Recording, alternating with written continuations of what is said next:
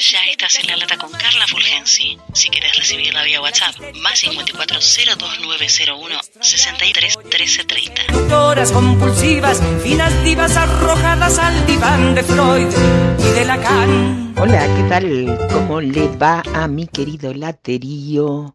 Llegamos al fin de semana con un día gris, lluvioso, viento, que invita a quedarse dentro de la casa, mirar una película, leer un libro, leer, leer. ¿Cuánta falta haces decir esto, eh?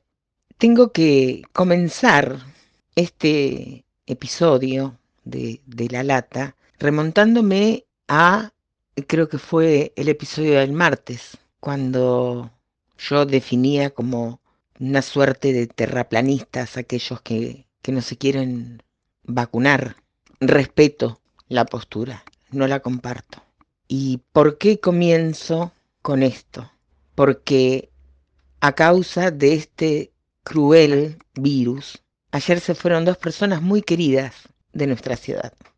Estoy hablando de Charlie Molina, tipo muy querido, tipo muy querido.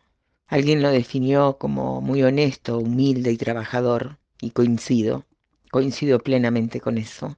Y se fue Amadeo Capelli, un abogado de, de, nuestra ciudad.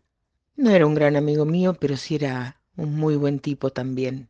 No jodan, piensen, revisen sus posturas.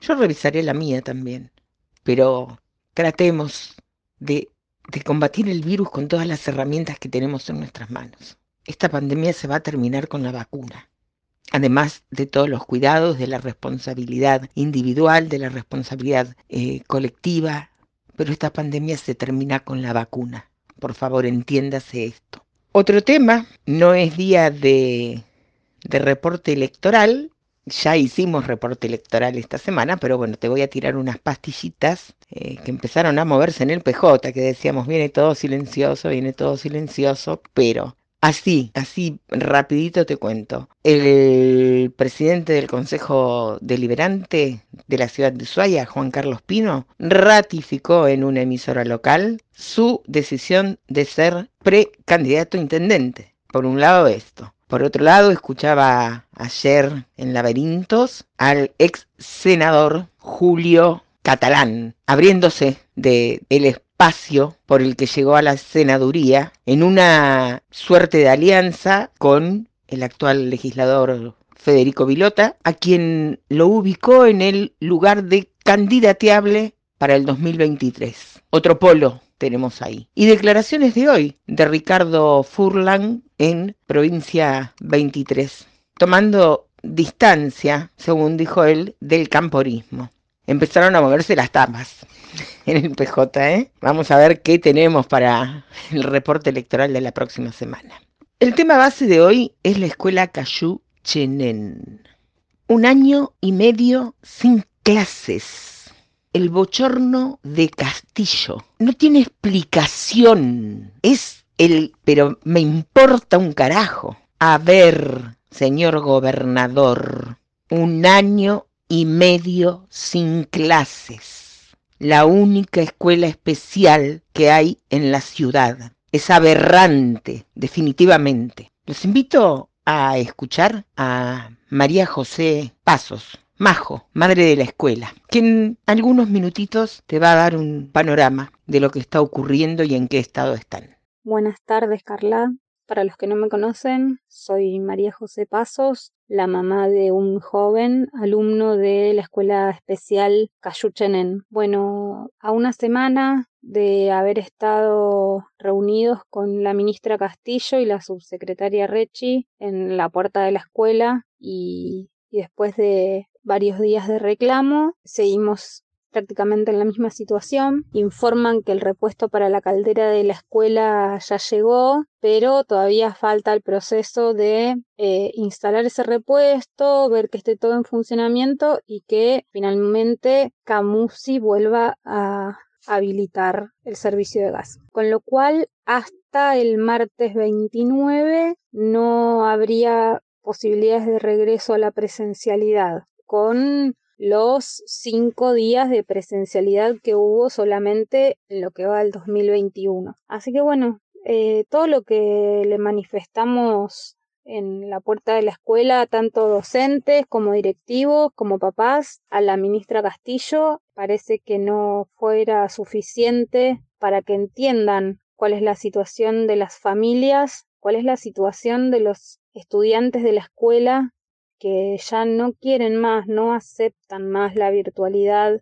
Estamos hablando de educación especial, estamos hablando de niños y jóvenes con discapacidad, estamos hablando que más allá de lo educativo, pedagógico, la escuela es un espacio de sociabilización, de contención y también de tratamientos. Los chicos reciben estímulos como fonoaudiología, estimulación visual, el servicio para baja visión y ciegos, estimulación temprana, todos esos servicios que brinda la Cayuchenen no están pudiendo funcionar, como así tampoco los tres turnos de la escuela y eh, la escuela de Day, que es la otra institución que funciona en el mismo edificio. Y agradecemos una vez más a los medios de comunicación que se hacen eh, hacen eco de nuestro reclamo porque realmente nos dimos cuenta que lo que funciona es, como se dice, hacer ruido en los medios de comunicación. Así que muchísimas gracias por este espacio. Inapelable,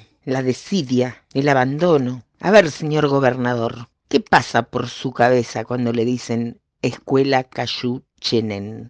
Pensé también en, tener el testimonio de, Susana Carrasco, que durante años y años fue docente, personal directivo de, de esa escuela y que dejó la vida por esa escuela.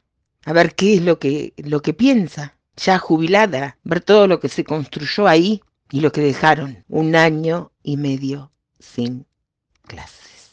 Esto es el retrato de la desidia ya no hay explicación. Ya las palabras no son creíbles y no sirven. Mi laterío querido se los quiere por acá. Que tengan un muy buen fin de semana. Nos reencontramos. La producción periodística y locución es de Carla Fulgensi. Seguí a La Lata en Spotify y en Twitter arroba carla-fulgensi con Z. Se dicen muchas cosas, mas si el vuelto no interesa, ¿por qué pierden la cabeza ocupándose de mí? Yo soy así